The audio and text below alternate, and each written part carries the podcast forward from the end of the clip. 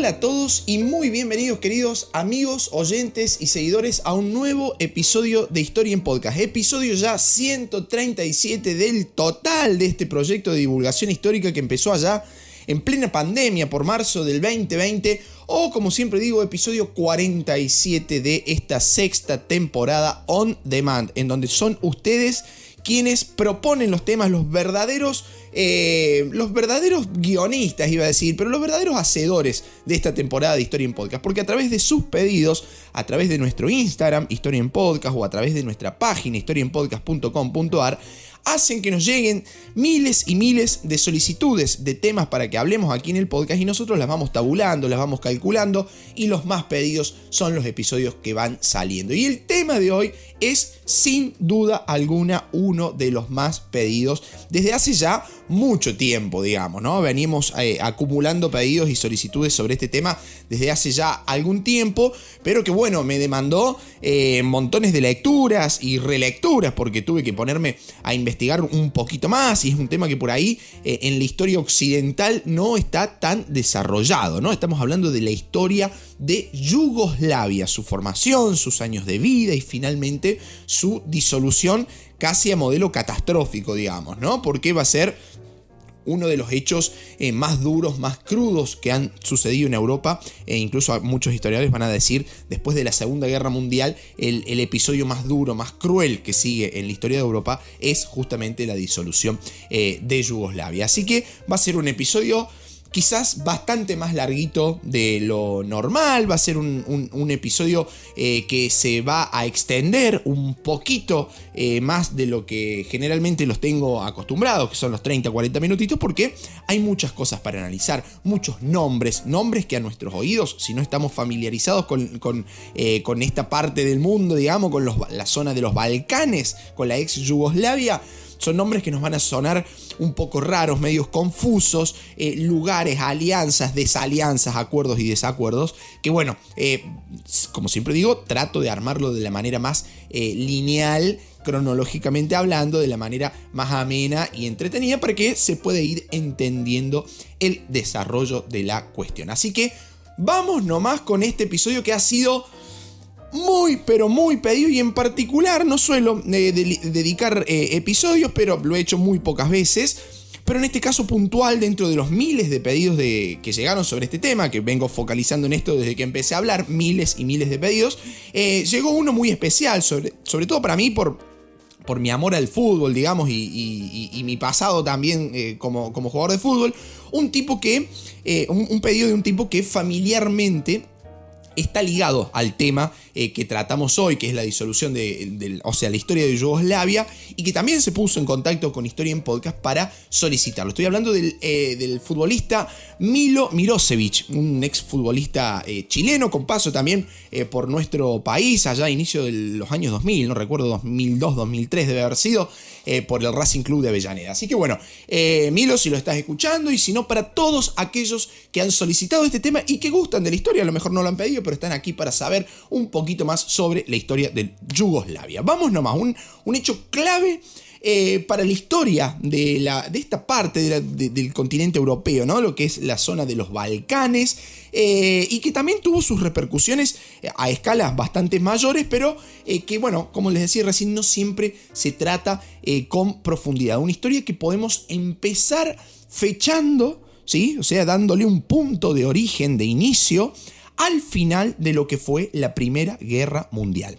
Y ustedes dirán, ¿cómo? Qué reciente todo, estamos hablando apenas de casi 100 años atrás, digamos, ¿no? O sea, como Yugoslavia empezó, inició eh, hace apenas casi 100 años, un poquito más de 100 años después de la Primera Guerra Mundial. Bueno, en realidad los pueblos balcánicos tienen siglos y siglos de historia. Podemos retrotraernos muchísimos años atrás y seguir buceando en su rica y profunda historia pero en este caso puntual, lo que nos interesa es la formación y la disolución de Yugoslavia, o sea, el origen y el final de Yugoslavia. Este país que desde su desintegración dio vida a siete estados diferentes.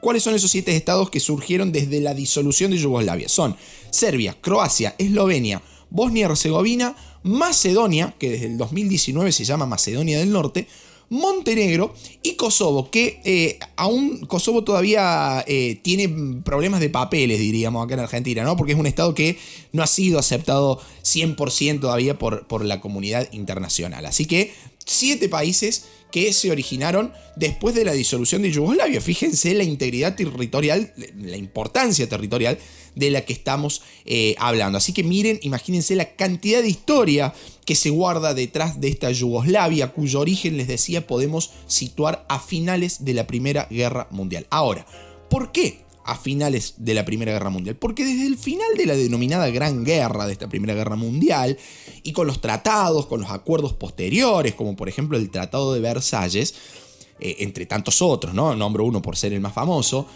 llegaba a su fin no solo el conflicto bélico, no solo la guerra, sino también llegaba a su fin la época de los grandes imperios. ¿sí? El imperialismo fue uno de los principales eh, causantes de la Primera Guerra Mundial. Esto ya lo hemos analizado aquí en la sexta temporada de Historia en Podcast también, ¿no? Llegaba al fin el imperialismo. La, la era de los imperios, como decía alguna vez algún historiador, llegaba a su fin con la Primera Guerra Mundial. Y uno de esos imperios que vio el final de sus días fue el Imperio Austrohúngaro, que había sido uno de los más beligerantes dentro de la Primera Guerra Mundial. Recordemos que el famoso atentado que fue usado como excusa para el inicio de las hostilidades de la guerra, eh, para el inicio de la guerra en sí, eh, fue el atentado de Sarajevo y tuvo lugar dentro del imperio austrohúngaro y se llevó la vida del príncipe heredero, eh, el archiduque Francisco Fernando y su esposa, la princesa Sofía Shotek. O sea que estamos hablando de un imperio heavy metal, un, imperio pesado en serio, digamos, ¿no? Complicado. Bueno, ese imperio, que es el imperio austrohúngaro, llegó a su fin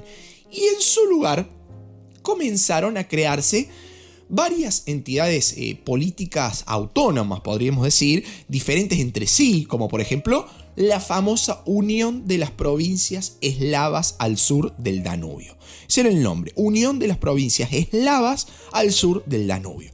¿Qué hicieron esas provincias eslavas? Una vez disuelto el, el imperio austrohúngaro, se unieron a las monarquías de Serbia y de Montenegro y formaron el reino de los serbios, croatas y eslovenos, ese era el nombre, reino de los serbios, croatas y eslovenos, que fue la antesala de la Yugoslavia que nos interesa, algo así como la precuela para aquellos amantes del cine, ¿no? La precuela de la Yugoslavia a la cual queremos llegar, que fue este reino de los serbios, croatas y eslovenos. Había nacido un nuevo estado soberano en los Balcanes, el reino de los serbios, croatas y eslovenos. Ese reino de los serbios, croatas y eslovenos, como todo reino, tuvo su propio rey, su propio monarca, su propia autoridad, ¿no?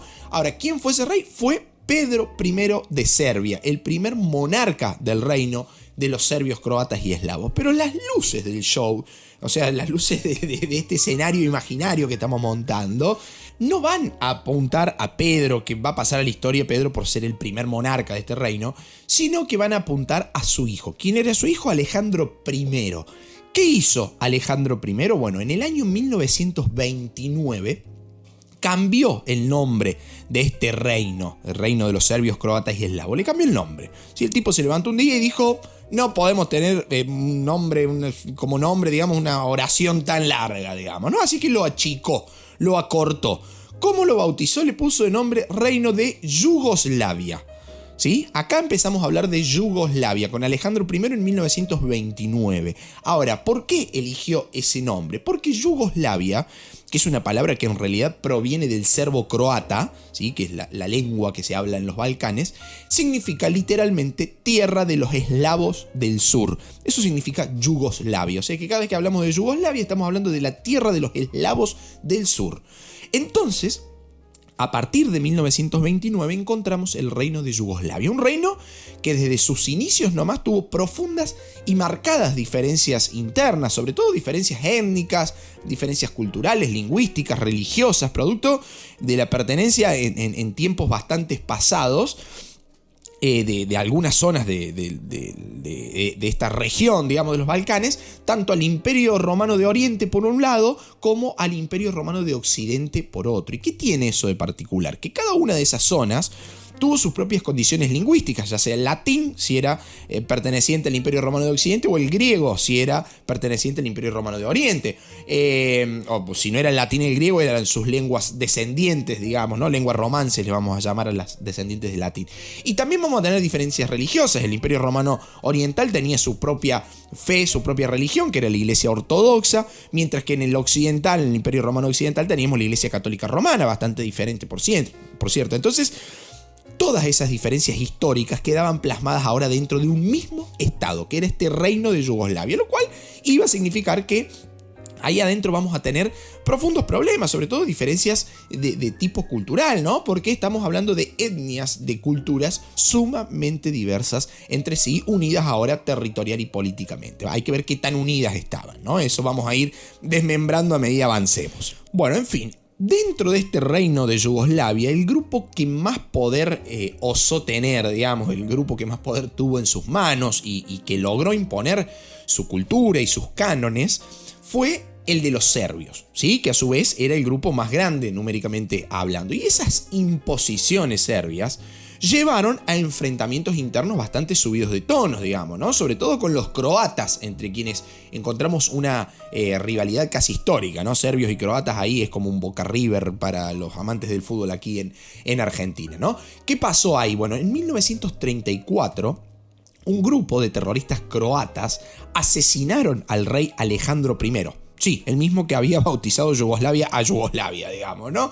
Ahora, un reino digamos, después de este asesinato terrorista eh, de los croatas hacia el rey Alejandro I, un reino no podía quedar sin rey, ¿no? Un estado no podía quedar sin quien lo presidiera. Y Yugoslavia no va a ser la excepción. Después del asesinato de Alejandro I, su lugar va a ser ocupado por el príncipe Pablo, el príncipe regente Pablo, porque era, eh, bueno, como su nombre lo indica, el regente de un rey que todavía era joven para gobernar, que era Pedro II. Y durante su reinado, ¿sí? durante el reinado de Pedro, pero que en realidad estaba, el poder estaba en manos del regente Pablo, Em, durante ese reinado estalló en Europa la Segunda Guerra Mundial y Yugoslavia no va a quedar afuera de lo que estaba pasando en el continente europeo. ¿no? ¿Qué va a hacer Yugoslavia ahí? Decidió al principio mantenerse neutral, ¿sí? mantenerse a las afueras del conflicto. Pero cuando empezaron a ver que la balanza inicialmente se inclinaba a favor de las fuerzas del eje, cuando vieron que la Alemania nazi se, abría camino por el mapa eh, europeo, tanto hacia Occidente como hacia Oriente, los tipos dijeron no nos podemos quedar afuera. ¿no? Entonces, decidieron romper su inicial neutralidad para unirse a las fuerzas del eje. En el mes de marzo de 1941, Yugoslavia se suma a las fuerzas del eje. Un año, aparte 1941 va a ser un año clave en el desarrollo del conflicto. Fue el, año en el que justamente también se unió Estados Unidos. Recuerden eh, que eso también lo hemos eh, hablado ya en esta sexta temporada de Historia en Podcast, ¿no? Pero ahí había un problema, porque en realidad el rey Pedro II, este rey joven que todavía no podía gobernar por su minoría de edad, eh, se oponía a la Alemania nazi. Entonces, ¿cómo es que Yugoslavia eh, se unió a las fuerzas del eje si eh, el, el, propio rey se oponía a la Alemania nazi? Resulta que el príncipe regente, ¿sí? que era Pablo, accedió, fue el encargado de acceder a las presiones que tanto Alemania como Italia le presentaban al reino de Yugoslavia. Así que firmó un pacto, ¿sí? Pablo, el príncipe regente, firmó un pacto que pasó a la historia con el nombre de Pacto Tripartito. Ese pacto tripartito se firmó a finales de marzo de 1941 y Yugoslavia se unió así a las fuerzas del eje. Y ahí entra en juego Gran Bretaña. ¿Qué hizo Gran Bretaña? Gran Bretaña, que estaba participando muy activamente en la Segunda Guerra Mundial, presionó a Pedro, para que comandara un golpe de Estado que se oponía de esta forma a la política del regente Pablo. Entonces así, británicos con Pedro como aliado van a derrocar mediante un golpe de Estado a Pablo. Ahora, ¿por qué los británicos hicieron eso? ¿Por qué se metieron en la cuestión yugoslava? Porque teóricamente los tipos se querían oponer al pacto tripartito que Pablo había firmado con la Alemania nazi para sumarse al eje y de esa forma, eh, digamos, los nazis eh, y, las fuerzas del eje en general obtenían un gran territorio que era toda esta Yugoslavia en la zona de los Balcanes, un punto eh, neurálgico, un punto clave, digamos, eh, para unir Oriente con Occidente. ¿no? Entonces los británicos dijeron, no podemos permitirnos que esta parte del mundo se una también a las fuerzas del eje. Entonces, conociendo, sabiendo estas diferencias, estas diferencias internas entre el, rey Pedro, menor de edad, y el regente Pablo, que era pro, pro nazi, digamos, los tipos aprovechan esa situación, se meten y eh, provocan este golpe de Estado que terminan derrocando al príncipe eh, regente Pablo. Pero ¿qué pasó después? Pasó lo esperado. Después de ese lío interno, la situación política de Yugoslavia quedó muy frágil, pero extremadamente frágil. Entonces, los alemanes, muy bichos, muy rápidos, aprovecharon esa situación de debilidad política interna y lanzaron la denominada Operación Castigo, que consistió en el bombardeo constante de la Luftwaffe, la, Fuerza Aérea Alemana, sobre la capital del reino de Yugoslavia, la ciudad de Belgrado. Pero no solo los alemanes aprovecharon esa situación, sino que se unieron a esa invasión también Bulgaria, también se unió Hungría y también se unió Italia, ¿no?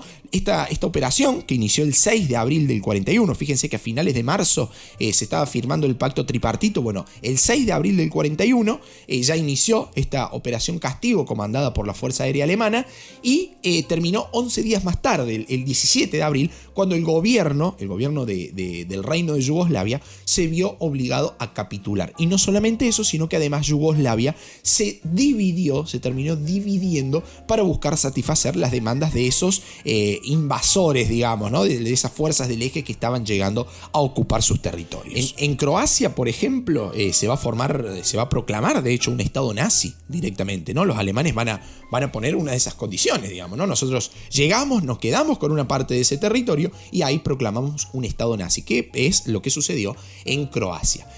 Ahora, en todo este lío, ¿qué va a pasar con Pedro? Bueno, Pedro anduvo deambulando ahí por varios países, fue a Grecia. Eh, Pedro es este joven eh, monarca, digamos, ¿no? Que había cumplido 17 años a finales de marzo. Entonces ahí los británicos dijeron: Mira, ya estás grandecito, vamos a hacer un golpe de estado y saquemos ¿no? a Pablo del medio, que era el regente. Bueno, ¿qué pasó con Pedro cuando los eh, nazis invadieron el reino de Yugoslavia? Bueno, como les decía, anduvo deambulando por varios países. Fue a Grecia, pasó por Jerusalén, fue al Cairo, en Egipto, y finalmente terminó asentándose en Inglaterra, en donde en Inglaterra aprovechó su, condición, digamos, de, refugiado político, casi. Inglaterra va a ser un lugar en donde van a ir muchos de estos políticos europeos que habían sido depuestos por la avanzada nazi en, sus territorios, y ahí en, en Inglaterra termina su educación en la Universidad de Cambridge y posteriormente se termina uniendo a la Royal Air Force, en la Fuerza Aérea eh, Británica. ¿no? Fíjense, ese va a ser el, derrotero por el cual fue siguiendo este joven monarca depuesto por el régimen nazi en, en Yugoslavia, que era el joven Pedro II. Bueno, esa situación, esta situación de desolación para Yugoslavia, esta situación de verse invadidos por la fuerza del eje, de verse divididos territorialmente, no se iba a solucionar, podemos poner la palabra solucionar así muy entre comillas, hasta el año 1945. ¿Qué pasó en el año 1945? Bueno, ahí aparece en escena el gran personaje de toda esta trama que vamos a estar desarrollando, el personaje principal de esta historia, que, ojo, no significa ni que sea bueno ni que sea malo, digo, ¿no? Esas son apreciaciones a las que cada uno de ustedes después llegará oportunamente. Digo, gran personaje porque es el protagonista principal de la historia de Yugoslavia. Malo o bueno es ya una cuestión eh, de, balance ético-moral que realizarán ustedes. Eh, a quienes conocen un poquito de historia, le nombras Yugoslavia y automáticamente se le viene a la cabeza la figura de la cual estoy hablando, que es la figura del mariscal A quienes algunos lo titulan como el arquitecto de la segunda Yugoslavia. ¿Por qué segunda Yugoslavia? Porque la primera Yugoslavia había caído con la avanzada nazi en 1941, digamos, ¿no? Así que a partir de 1945 entra en escena, ya había entrado unos años antes, ya lo vamos a ir viendo, pero en el 45 como que explota su poderío político, este tal mariscal Tito, el arquitecto de la segunda Yugoslavia. Ahora, ¿quién fue este tal mariscal Tito? Bueno, su nombre en realidad era Josip Broz alias, podemos decir, alias Tito, ¿no?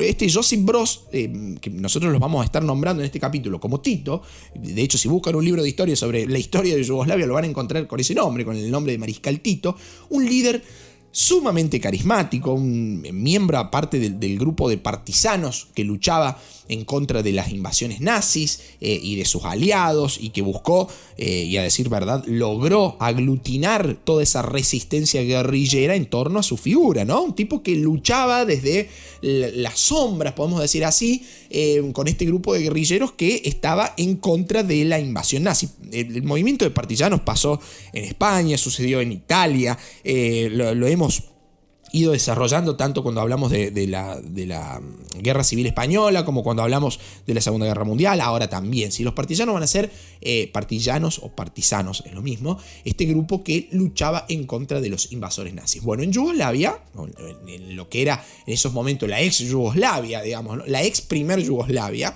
Em, estaba este eh, Josip Broz, este Tito, que aglutinó en torno a su figura a toda esa resistencia guerrillera partisana. Ahora, ¿cuál fue su verdadero aporte a toda esta causa yugoslava, llamémosle si quieren? ¿no? Bueno, el tipo, este Tito, al terminar la Segunda Guerra Mundial con los nazis vencidos en toda Europa, había quedado como una de las figuras políticas de mayor peso, un tipo que como dijimos llegó a aglutinar en torno a, su figura, eh, en torno a su liderazgo, a toda esa resistencia a los invasores nazis. Ahora, convertido en ese líder político, terminada ya la guerra, Tito se impuso a los diversos intentos que va a haber en Yugoslavia de restauración monárquica, ¿sí? Porque los monarcas van a decir, che, no, nosotros tenemos que volver, Pedro va a querer volver. Bueno, no, dice Tito, no. Basta de la, monarquía en Yugoslavia.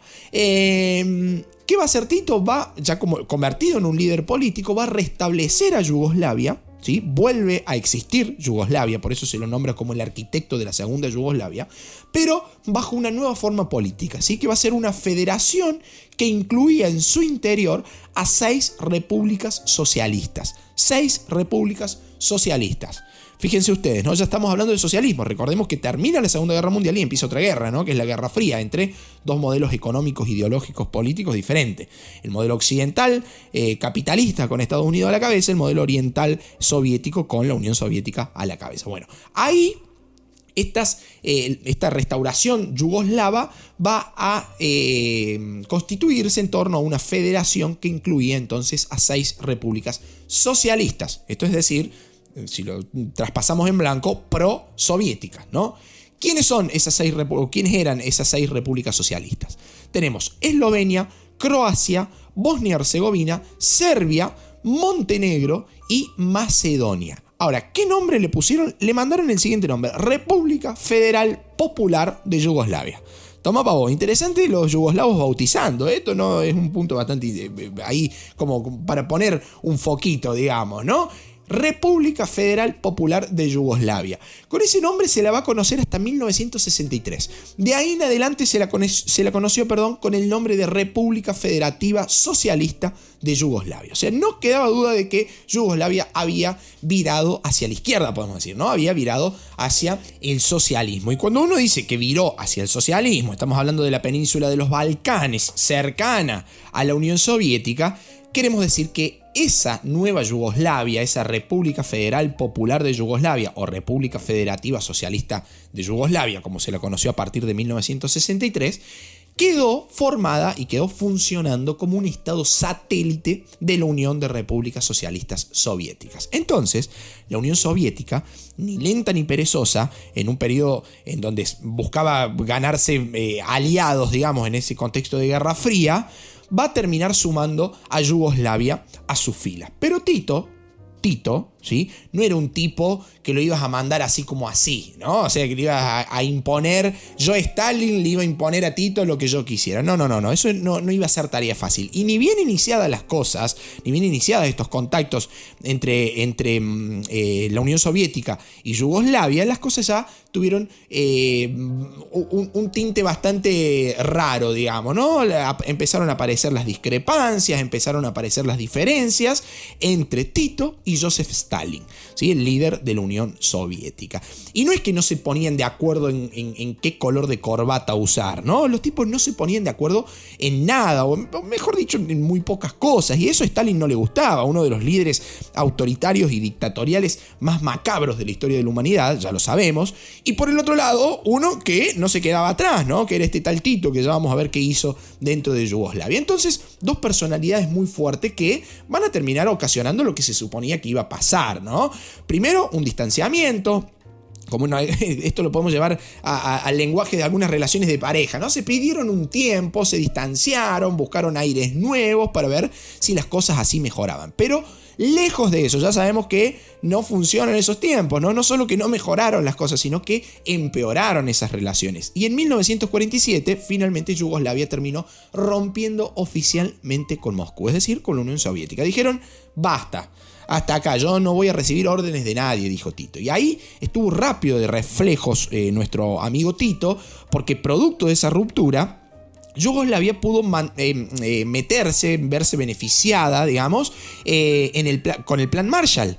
Marshall que promovía a Estados Unidos para recuperar económicamente a aquellos países europeos devastados por la guerra, esa era la excusa, pero que al mismo tiempo era un mojón, digamos, ¿no? Una banderita, una marca que decir, che, acá estamos nosotros, dirá Estados Unidos con el Plan Marshall, ¿no? Entonces eso impedía el avance del comunismo, por más que su líder era socialista, y estamos hablando de una eh, unión de repúblicas eh, socialistas, digamos, ¿no? Como era mm, en forma de federación, pero como era eh, Yugoslavia. Entonces, hacia allá fue Yugoslavia digamos, ¿no? Se terminó rompiendo con la Unión Soviética eh, de, Stalin y se terminan eh, uniendo al plan Marshall que promovía Estados Unidos. Y producto de esa ruptura, varios años más adelante, más precisamente en 1961, Yugoslavia va a integrar el movimiento de países no alineados. Incluso llegó a ser uno de los miembros fundadores de esa agrupación de países que buscaba una tercera vía, ¿no? Una vía diferente a lo propuesto tanto por Estados Unidos como por la Unión Soviética. Y ahí Tito se la recontrabancaba, porque el tipo, siendo comunista, siendo socialista, apostando por el socialismo, yendo por la izquierda, supo diferenciar el tono beligerante de lo propuesto por Stalin con lo que él mismo proponía para su país, digamos, ¿no? Para su Estado. Así que no dudó en rechazar, por ejemplo, la violencia que tenía para él el Pacto de Varsovia, condenó las intervenciones soviéticas en Hungría, en Checoslovaquia, en Afganistán, sucesivamente a lo largo del tiempo. ¿no? Él estaba convencido de que su régimen era algo así como una ruta alternativa hacia el socialismo, que no necesariamente había que seguir el plan esgrimido eh, desde Moscú. ¿no? Ahora, a decir verdad, Tito no era ningún angelito, ¿no? Porque lo estamos presentando así como, ah, mira qué bueno Tito, qué, buen tipo. No, no. El tipo se mantuvo durante 35 años al frente del gobierno yugoslavo, ¿no? Y a pesar de que su país tenía, como ya hemos dicho hace un rato, serias diferencias culturales, tensiones religiosas, diferencias idiomáticas y otros problemas estructurales, Tito supo mantener a todos a raya. ¿sí? Fue una personalidad de esas que permiten potenciar la identidad de su país. Ahora, la pregunta crucial acá es ¿Cómo? ¿Cómo lo hizo? ¿Cómo supo mantener a todos a rayas? ¿Cómo hizo eh, que se potenciara la identidad yugoslava? Y ahí es donde Tito aflojaba un poco, ¿no? Ahí es donde estaba flojito de papeles, porque durante esos 35 años al frente de Yugoslavia su forma de gobierno fue sumamente autoritaria, represiva y yo diría no menos violenta que la de su tan criticado Stalin, ¿no? De hecho, esa fue la única forma con la que Tito consiguió detener y contener a los disidentes que existían dentro de sus fronteras. Porque no es que todos los yugoslavos amaban a Tito de repente, ¿no?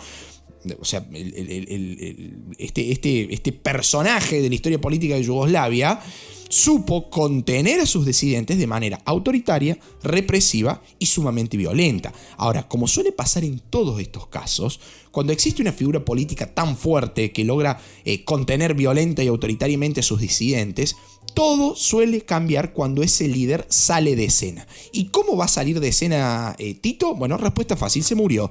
4 de mayo de 1980 Tito fallecía. Y esa fecha también va a ser icónica para la historia de Yugoslavia, porque a partir de ahí asistimos al comienzo del fin de ese país. ¿Sí? va a ser la, esa va a ser la primera ficha de dominó que cae para seguir arrastrando al resto de Yugoslavia. ¿no? Ninguno de los sucesores de Tito pudieron mantener los pasos iniciados por, por el mariscal. ¿no? ¿Y qué pasó? Empezó un proceso de disolución, ¿sí? Mm, un proceso lento, diría, al menos en esa década del 80, un proceso lento de disolución de la segunda Yugoslavia, aquella que había sido moldeada por las manos de Tito y que ahora tras su muerte empezaba a desaparecer, ¿no? Pero si esa década del 80 había empezado mal para los yugoslavos con la muerte de Tito, la cuestión no iba a terminar mucho mejor a finales de esa década, porque con la caída del muro de Berlín en 1989 y el posterior hundimiento y el fracaso del, del modelo soviético, se potenció ese proceso de desintegración política que venía viviendo Yugoslavia desde la muerte de Tito. ¿sí? Estaba faltando un líder que fuera capaz con su carisma, con su fuerza, con su, violencia, su represión, su autoritarismo, mantener unida eh, a Yugoslavia, que como sabemos tenía serios problemas internos, ¿no? Problemas de unión, digamos, justamente. podríamos decir así, el pegamento que unía a todas esas partes que integraban Yugoslavia era la figura de un líder político muy fuerte, ¿no? En este caso Tito. Cuando ese líder desaparece, eh, el, elemento aglutinante, que era el líder político, eh, ya no está funcionando. Entonces cada una de las partes va a empezar a disgregarse, va a, a empezar a separarse, ¿no? Entonces comienza la desintegración política de Yugoslavia con la muerte de Tito en el 80 y ni hablar a finales de los 80, en 1989 particularmente, con la caída del muro de Berlín y ya el fracaso supremo de la, Unión Soviética. ¿no? Y si los 80 habían sido una década mala para los, yugoslavos, los yugoslavos, perdón, los 90 no iban a ser mucho mejor. ¿Por qué? De hecho, en la década de los 90 se iba a armar el despelote grande. Porque en 1991, nomás ahí acabando de iniciar eh, la década, iba a empezar el desmembramiento de Yugoslavia con una serie de guerras, guerras internas, que se van a ir desarrollando en simultáneo. ¿Cómo va a empezar la cosa? Y acá se pone interesante. Acá vamos a ir y volver en nombres, en fecha, en personajes, en países, en cambio de nombres y qué es eso que. Así que atentos. No sé qué estarán haciendo mientras escuchan historia en podcast. Si caminan, si trabajan, si vuelven del trabajo, si estudian, si se duchan, si descansan, si hacen ejercicio. No lo sé. Si manejan. El otro día un veterinario me dice, un ingeniero agrónomo creo también, voy de campo en campo y escucho historia en podcast. Bueno, genial. Otro mientras nado, me compré unos auriculares para el agua y voy. Perfecto. Bueno atentos. Ahora es la parte en donde se pone difícil el episodio, digamos, ¿no? ¿Por qué? 1991, dijimos, inicia el desmembramiento de Yugoslavia. Ahora, ¿cómo inició esa cosa? Eh, esta, serie de guerras internas que fueron desarrollándose en simultáneo. Bueno, hubo dos referéndums de autodeterminación ¿Sí? dos referéndums de, de, autodeterminación, es decir, che, yo me quiero autogobernar, no quiero pertenecer más al reino de Yugoslavia, y esos referéndums se dieron en Eslovenia y en Croacia, las repúblicas que podemos decir más prósperas dentro de esta Unión Federativa Yugoslava, ¿no? Y finalmente, tanto Eslovenia como Croacia van a lograr su independencia. ¿Y qué va a pasar ahí? Bueno, a mitad de ese mismo año, es decir, a mitad del, del año 1991, Yugoslavia, que a decir verdad ya no era Yugoslavia porque se estaba desarmando, se estaba desmembrando, en realidad deberíamos decir Serbia, acá aparece Serbia, que era la parte más activa y representativa de Yugoslavia, va a iniciar un plan bélico, ¿sí? un plan de guerra para retomar el control, tanto en Eslovenia como Croacia, que mediante referéndum estaban buscando la autodeterminación y habían logrado su independencia. Entonces los serbios dicen, vamos, ataquemos y terminemos con los intentos independentistas dentro eh, de Yugoslavia. ¿no? Serbia, decimos Serbia porque ya Yugoslavia se estaba desintegrando, ¿no? la parte más representativa de Yugoslavia era Serbia en esos momentos. Pero los tipos dicen, no, paremos la bocha, analicemos un poquito más, ¿no? nos enfriemos, ¿no? un poquito más tranquilos los serbios analizaron la situación y dijeron, mira, Eslovenia está medio lejos, ¿no? Aparte étnicamente son muy diferentes a nosotros, mejor la demos por perdida. Chau Eslovenia, ahí nomás le reconocieron la independencia a Eslovenia. La cuestión importante era ahora Croacia, en donde los serbios no estaban dispuestos a dar un paso atrás y ahí la situación se volvió un poquito eh, más complicada, ¿no? ¿Qué pasa? Croacia estaba liderada eh, por Franjo Tuchman, el tipo tenía eh, en mente, este Franjo Tuchman, eh, un, plan, un deseo, si se quiere, expansionista, ¿no? Tenía la ambición de formar la denominada Gran Croacia. Pero vaya problema, porque esto chocaba con los deseos de Serbia, deseos también expansionistas de formar la Gran Serbia, bajo el mandato de eh, Slobodan Milosevic.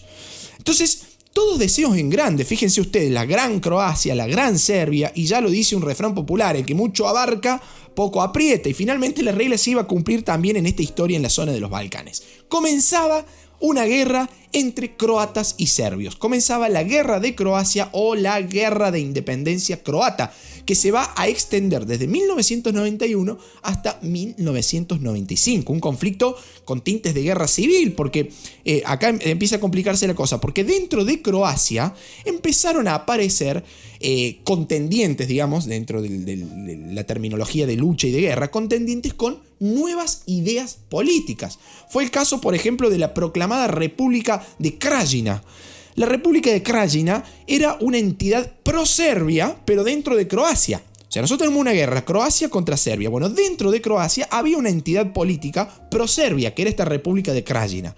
Eh, y buscaba separarse de Croacia, obviamente, y unirse a Serbia. Entonces el, lío ahí era mayúsculo, ya no era solamente croatas contra eh, serbios, sino eh, también croatas contra croatas pro-serbios. Un lío que se está empezando a complicar. Y para el colmo de males, si volvemos un poquito el tiempo atrás, para 1991, también vamos de vuelta a 1991, ese mismo año eh, en, el, en el que Eslovenia y Croacia se independizaban, se separaban de Yugoslavia y de Serbia, también lo iba a ser la república más septentrional ¿sí? de esa unión, que era Macedonia.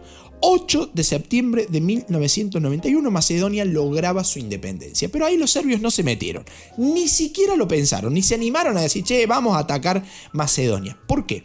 Porque Macedonia compartía fronteras con Grecia y Grecia era un país miembro de la Comunidad Europea, también miembro de la OTAN. ¿Sí? de la Organización del Tratado del Atlántico Norte, esta, eh, comunidad de países aglutinadas en torno a la figura de Estados Unidos, que tenía un peso específico bastante grande en la comunidad internacional. Entonces no, daba para meterse eh, con Macedonia, que era vecina Grecia, que era la, vecina poderosa, digamos, ¿no? Además también estaba cerquita de Turquía, Macedonia, que también estaba en la OTAN. Entonces los serbios dijeron, mira, soldado que huye sirve para otra guerra, acá mejor no conviene meterse porque la vamos a liar, la vamos a, la vamos a enquilombar mal. Entonces no nos metemos ahí. La cuestión es que Serbia estaba ocupada ahora militarmente en otro frente, como el frente croata, por ejemplo, eh, decidió directamente reconocer la independencia de Macedonia. Y seguimos sumando malas, porque en 1992 Bosnia-Herzegovina el territorio étnicamente más heterogéneo de todas las repúblicas eh, yugoslavas, también emitió un referéndum y terminó declarando su independencia en el mes de marzo de 1992. Ahí sí Serbia iba a tomar cartas en el asunto, porque respondió militarmente y ahí nomás iniciaba una nueva guerra, que era la guerra eh, de Bosnia, ¿sí? que se iba a extender entre 1992 y 1995 también. Esa sí fue complicada. Quizás a mi criterio, y según digamos los autores eh, expertos en el tema van a decir que fue la más sangrienta y la más grande de todas las luchas de los Balcanes, ¿no? Esta, esta guerra entre Serbia y Bosnia. Y recordemos que Serbia y Croacia estaban en guerra al mismo tiempo, pero lo mismo acordaron, fíjense ustedes qué pasa acá, Serbia y Croacia en guerra, ¿no? Eh, Serbia y Bosnia en guerra. Bueno, pero Serbia y Croacia, que estaban enfrentados, deciden eh, repartirse, acuerdan, mejor dicho, si llegan a un acuerdo, para repartirse Bosnia-Herzegovina entre ellos. Croacia entonces intervino así en el, en el conflicto y estalló otra guerra más, que fue la guerra croato-bosnia. ¿Sí? desarrollada entre 1992 y 1994, porque los bosnios decían, ¿qué hacen ustedes croatas acá? Anda, pelea con Serbia vos y déjame pelear con Serbia a mí. En vez de unirse los que peleaban contra Serbia, ¿sí? se unieron los que peleaban contra Bosnia. Entonces ahí se desata un nuevo conflicto entre Croacia y Bosnia, que fue esta guerra croato-bosnia desarrollada entre 1992 y 1994. Una guerra que también estuvo caracterizada, al igual que lo que pasaba en Croacia, eh, por cierto tinte de guerra civil, porque en Bosnia existieron eh, dos territorios, ¿sí? va a haber dos territorios bosnios, que fueron Herzegovina, que era pro-croata, ¿sí? fíjense, dentro de Bosnia un sector pro-croata, que era esta, esta Herzegovina, y Serbska, ¿sí? que era pro-Serbia. Entonces, fíjense qué lío, digamos, ¿no? Tanto Herzegovina, pro-croata, como Serbska, pro-Serbia, dentro de Bosnia, ¿sí? buscaron independizarse de Bosnia con la ayuda de Croacia y de Serbia. Fíjese la cantidad de guerras en simultáneo, ¿no? La guerra de Croacia, la guerra de Bosnia, la guerra croato-bosnia, y dentro de eso guerras civiles que buscaban la separación de naciones dentro de esa, eh, de esa mezcolanza de etnias y de culturas que había y que aún hay en la zona eh, de los Balcanes. ¿no? Ahora, contado así, decir, bueno, no, unas cosas minúsculas, guerritas que duran tres o cuatro años. No, fueron guerras realmente sangrientas, miles de muertos, millones de movilizados, ciudades completas destrozadas. Estamos hablando de casi cuatro o cinco años de guerra, digamos, ¿no? Media década en una situación constante de disolución. No se sabía a qué país pertenecías. Digamos, ¿no? Eso iba a ser un problema. ¿Qué nacionalidad era si nacías en esos momentos en donde eh, si estabas en una zona de Croacia iba a ser croata, iba a ser bosnio, iba a ser serbio, iba a ser yugoslavo, en fin, ¿no? Una, una situación bastante eh, complicada eh, a nivel político. Muchos van a decir que los Balcanes en esos momentos de la década de 1990 recordaban al paisaje de la Europa de la Segunda Guerra Mundial, ¿no? Una desolación terrible, muertos, movilizados, desplazados, ciudades destrozadas, ¿no? Un país que no se veía en Europa desde la Segunda eh, Guerra Mundial, ¿no? Solo por mencionar algunos ejemplos de las catástrofes que se vivieron ahí adentro, los libros de historia nos hablan de dos hechos calamitosos, debería decir, eh, en, estos conflictos, los más trágicos, los más tristes de toda esta historia, que fueron el sitio de Mostar y el terrible asedio de Sarajevo, ambos en Bosnia, ¿no? dos, dos, hechos que se van a cobrar la vida de miles y miles eh, de personas. Así, con este panorama, lo que quedaba de la República Federativa Socialista de Yugoslavia, se terminó disolviendo el 27 de abril de 1992, dando paso a la República Federativa de Yugoslavia. Fíjense, ya no es más República Federativa Socialista de Yugoslavia, sino que a partir del 27 de abril de 1992 damos paso a la República Federativa de Yugoslavia, que estaba integrada ya únicamente por Serbia y Montenegro. De los seis miembros originales solo quedaban dos pero los tipos seguían ahí firmes, ¿no? Fíjense ustedes que todavía se siguen llamando Yugoslavia. El nombre de Yugoslavia se mantiene. Pero ahí adentro iban a comenzar a surgir nacionalismos muy fuertes, si no es que ya habían surgido en varias zonas de esta nueva Yugoslavia, ¿no? Y ese nacionalismo, ese amplio contenido nacionalista en los discursos, en las prácticas, iban eh, a hacer que Yugoslavia finalmente terminara desapareciendo como vamos a ver eh, a, continuación. ¿no? Un, nacionalismo étnico eh, que implementó políticas, políticas que se llamaron limpiezas étnicas. Fíjense lo duro de ese término, ¿no? Un término que nos parece realmente macabro. Limpiezas étnicas, exterminios organizados, deportaciones masivas, un amplísimo etcétera que hizo que estos nacionalismos fueran eh, en, definitiva y a la postre la, la verdadera causante de la desintegración de Yugoslavia. Pequeño paréntesis, si quieren pueden adelantarlo, no van a ser más de 15-20 segundos. Si le están pasando bien, si están aprendiendo, no duden en contribuir a Historia en Podcast a través de cafecito.app o a través de PayPal si nos escuchan desde cualquier otro país del mundo, de los más de 80 países que escuchan eh, Historia en Podcast. ¿sí? Encuentran el link acá en la descripción de este episodio, hay un, enlace que es nuestra página web, historienpodcast.com.ar, bajan hasta la sección de donaciones Ahí van a encontrar el loguito de Cafecito si están en Argentina, el loguito de PayPal si están en el exterior y nos hacen llegar sus donativos. Eso es para nosotros de, gran ayuda porque nos permite seguir abocándonos 100% al desarrollo de contenido de divulgación histórica y poder enfocarnos plenamente en esto que venimos haciendo ya hace más de tres años de manera totalmente independiente y gratuita, porque esto es optativo. Si ustedes lo desean, lo hacen. Y si no, es un gusto que puedan estar ahí después de ya 137 episodios, más después de tres años. Eh, y siendo ustedes los verdaderos hacedores proponiendo temas para eh, el, guion de Historia en Podcast. Así que bueno, si lo desean, les dejo la invitación hecha y si no, continuamos nomás con el desarrollo de este tema que nos reúne hoy, que es la historia eh, de Yugoslavia. Le decía entonces, ese nacionalismo étnico encargado de implementar políticas de limpiezas étnicas, de exterminios organizados, de deportaciones masivas, va a ser el que eh, termina causando la disolución de lo que quedaba de Yugoslavia, de esa República Federativa de Yugoslavia, integrada ahora desde eh, el 27 de abril de 1992 únicamente por Serbia y Montenegro. Bueno, ¿qué pasó ahí? Dentro de esos nacionalismos, dentro de esas limpiezas étnicas, va a haber un caso que es el, más tristemente famoso, dada su, atrocidad, eh, que fue la denominada masacre de Srebrenica. Esta masacre desarrollada en julio de 1995, en donde más de 8.000 bosnios musulmanes fueron asesinados bajo las órdenes de Radovan Karadzic y de Ratko Mladic. Eh, que eran ambos eh, pertenecientes a la República Serbia de Srpska, que ya dijimos recién que estaba ahí dentro de, Croacia buscando su, independencia y su unión a, Serbia, ¿no? Ahí tenemos estos dos personajes, Radovan Karadzic y Ratko Mladic, que fueron los encargados de desarrollar esta masacre de Srebrenica julio de 1995. Más de 8.000 bosnios musulmanes directamente exterminados, digamos. ¿no? Estamos hablando de un verdadero genocidio, una locura, una atrocidad que muchas veces no es mencionada en, la historia reciente, ¿no? Porque por ahí la historia de Yugoslavia, la historia de los Balcanes es medio como dejada eh, en segundo plano y pasaron cosas realmente heavy metal en un pasado reciente, muy cercano, ¿no? Ahora, ¿Qué hacía el resto del mundo frente a todo esto? ¿Qué rol jugaban las Naciones Unidas, la comunidad internacional y todo el mar en coche? Bueno, eh, la crudeza con la que fueron avanzando estas guerras eh, yugoslavas llevó a que la comunidad internacional pusiera sus ojos, digamos, apuntara los focos hacia estas guerras yugoslavas. La OTAN, por ejemplo, desde 1992 comenzó a organizar una serie de operaciones militares en Bosnia, en, Bosnia, perdón, en, singular, eh, para garantizar eh, la labor humanitaria ahí mediante la intervención de los, de los famosos cascos, cascos azules, por ejemplo. En el 94 la misma OTAN ya se metió de lleno en el conflicto con ataques aéreos contra la infraestructura de la República de Srpska, que era la más problemática, donde estaban habiendo eh, líos grandes como esta eh, esta masacre de Srebrenica que le decía, eh, que le decía recién. ¿no?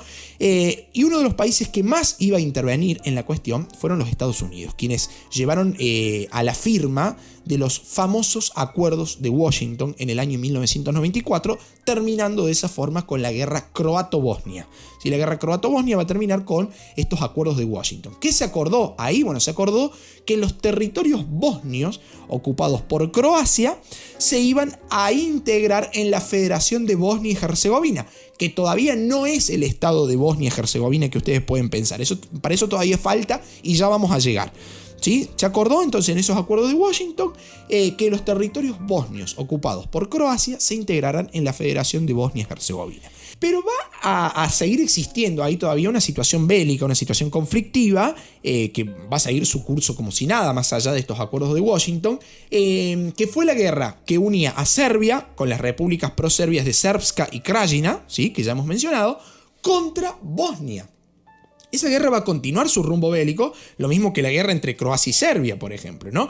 Y todos los ojos de la comunidad internacional, toda la presión, ¿sí? caía sobre la figura de Milosevic. Sí, Milosevic, que era el líder de Serbia. Y no solo la presión caía sobre Serbia y sobre su líder, sino también las bombas de la OTAN, que en 1995, con su denominada Operación Fuerza Deliberada, atacaba a los serbios de Milosevic. Por otro lado, Croacia y Bosnia buscaron calmar los ánimos mediante un armisticio que concluyó en negociaciones de paz. Entonces ya decís, bueno, nos vamos tranquilizando. De esa forma, 21 de noviembre de 1995 se firmaron los denominados acuerdos de Dayton en Ohio entre los líderes eh, Trushman y por Croacia, Milosevic por Serbia y eh, Alija Izbekovic eh, por Bosnia-Herzegovina, ¿no? Acuerdos de Dayton que fueron ratificados casi un mes después, en diciembre del 95, eh, ya en, Europa, en París, eh, que van a tener de especial que ahí, bueno, los tres países balcánicos se van a reconocer mutuamente como estados soberanos e independientes. Estamos hablando de Bosnia-Herzegovina, de Serbia y de Croacia. Ahora bien, con todo esto, los croatas recuperan Krajina, del cual ya les hablé anteriormente, y por su parte la República de Srpska se termina uniendo a Bosnia. De esa forma quedó eh, conformado, valga la redundancia, el Estado Federal de Bosnia-Herzegovina. Ahora sí, estamos hablando del Estado de, de Bosnia-Herzegovina que les decía recién, que en su interior tiene estas dos entidades. Por un lado, la Federación de Bosnia-Herzegovina, que les decía hace un ratito, y por otro la República de Srpska. Ahí queda formado el Estado Federal de Bosnia-Herzegovina. Parecía que la vía militar iba quedando de lado, ¿no? Se seguía el sendero marcado por la famosa Carta de las Naciones Unidas, en donde se proponía la vía pacífica, la vía de acuerdos pacíficos, eh, como mejor método para alcanzar, eh, digamos, la, ¿cómo se diría? La regularización de la vida política, una regularización que, de, una vida política que ya llevaba años eh, complicando toda la zona de, los Balcanes, ¿no? Así que llegaban a su fin tanto la guerra de Croacia como la guerra de Bosnia y también terminaba el asedio de Sarajevo. Situaciones, todas ellas, que habían dejado un catastrófico saldo de más de 100.000 muertos y más de 2 millones de refugiados. Fíjense ustedes la locura del número. 2 millones de personas que tuvieron que abandonar su país de origen. Una verdadera locura. Y ustedes dirán, bueno, hermoso episodio, hasta acá llegamos, se solucionó la cuestión. Bueno, no. Todavía hay más. Muy a pesar de mi garganta, que está bastante toqueteada, eh, todavía quedan más. ¿Saben por qué? Porque los famosos acuerdos de Dayton, que mencioné, no supusieron la paz definitiva que predicaban ser, que predicaban llegar, sí, acordar la paz y la banderita blanca. Bueno, no. Esos acuerdos de Dayton eh, van a dejar una brecha abierta. Brecha para que se colara ahí la cuestión de, eh, de, Serbia. Y sobre todo en, Serbia vamos a tener una figura muy problemática que era eh, quien, quien lideraba ese estado, que era Milosevic. Milosevic a la cabeza de su estado, que era Serbia, centraron su política nacionalista ahora en uno de los estados integrantes de la original Yugoslavia, sobre la cual todavía no hemos tratado, que es el estado de Kosovo. Ahí la población albanesa musulmana era la mayoría étnica.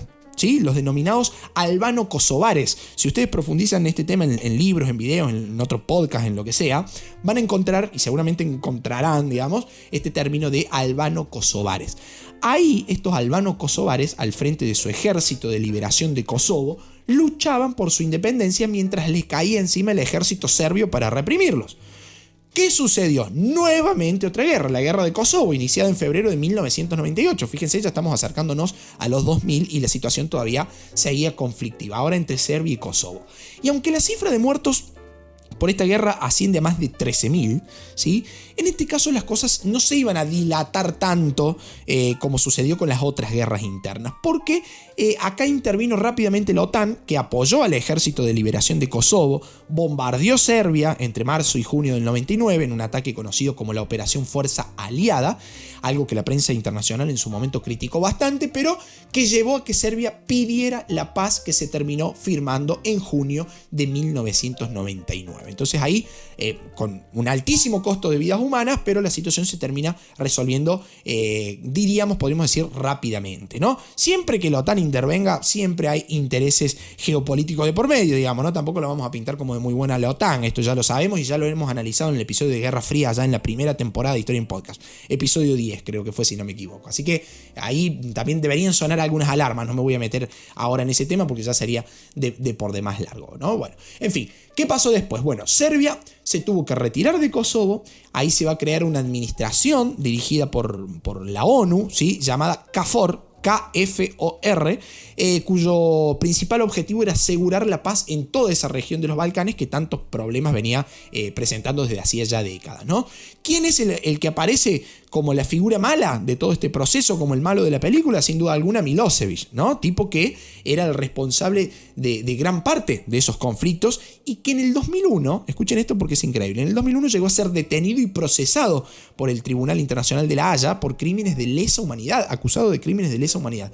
Pero la muerte le ganó de mano al tribunal porque en el 2006 Milosevic moría sin llegar a tener sentencia, eh, sin llegar a tener sentencia, digamos, por el Tribunal de la Haya, ¿no? Una sentencia que era muy esperada por muchos, pero bueno, eh, la muerte le ganó de mano y Milosevic finalmente fallece en el año 2006. Eh, pero bueno, volviendo a la gran protagonista de este episodio, que es Yugoslavia, debemos decir que en el 2003 dejó de existir como tal.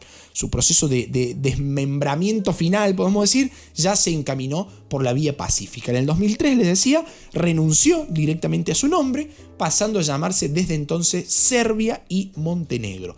Pero en el 2006 Montenegro se separó de Serbia después de un referéndum que así lo habilitó y desde entonces hablamos de dos estados diferentes. Por un lado Serbia y por otro lado Montenegro. Y el último, el último de los últimos, eh, hasta el momento, digamos, no toquemos madera por la duda, el último hecho de todo este proceso sucedió en 2008 con la declaración unilateral de independencia de Kosovo que aún no ha sido reconocido eh, por la mayoría de la comunidad internacional y es lo que le decía eh, eh, al, comienzo, digamos, ¿no? De esa, de esa gran Yugoslavia se terminan originando siete nuevos estados, siete estados diferentes, siete países diferentes, entre los que tenemos Serbia, Croacia, Eslovenia, Bosnia y Herzegovina, Macedonia, que desde el 2019 se llama Macedonia del Norte, Montenegro y Kosovo, que aún tiene problemas, digamos, de papeles, eh, problemas de, reconocimiento internacional para eh, hacerlo valer como tal, digamos, ¿no? Así que bueno, queridos amigos,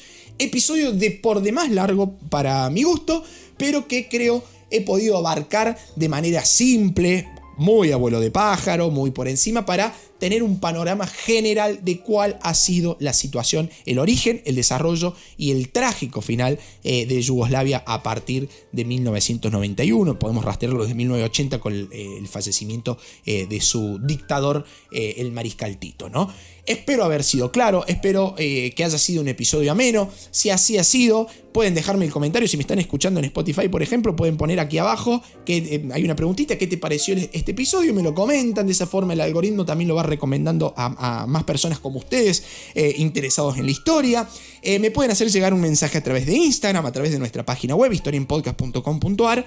Nuestro Instagram, Historia en Podcast, así nos encuentran, respondo todos los mensajes.